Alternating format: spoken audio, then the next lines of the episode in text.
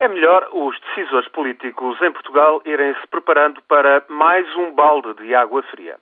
Desta vez, as más notícias vão chegar de Helsínquia. Os finlandeses elegem no domingo um novo Parlamento e as sondagens são muito reveladoras. A tradicional partilha de poder entre partidos conservadores do centro e social-democratas vai ser posta em causa com a ascensão dos ultranacionalistas.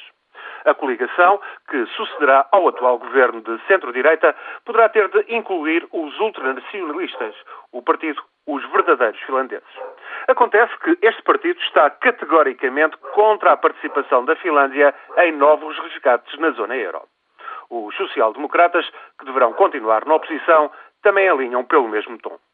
Qualquer que seja o resultado das eleições, o próximo governo de Helsínquia vai ter de levar em conta esta recusa aos resgates de Estados falidos.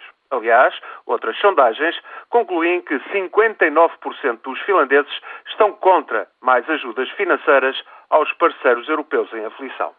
O Parlamento de Helsínquia tem, aliás, de aprovar o pacote de ajuda a Portugal será preciso um compromisso político muito complicado para a Finlândia participar na ajuda de emergência a Portugal e no financiamento dos fundos de resgate da União Europeia.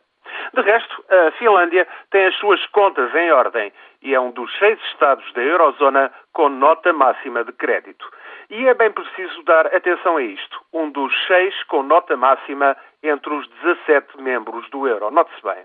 A participação finlandesa é, portanto, muito importante para qualquer mecanismo de estabilização financeira.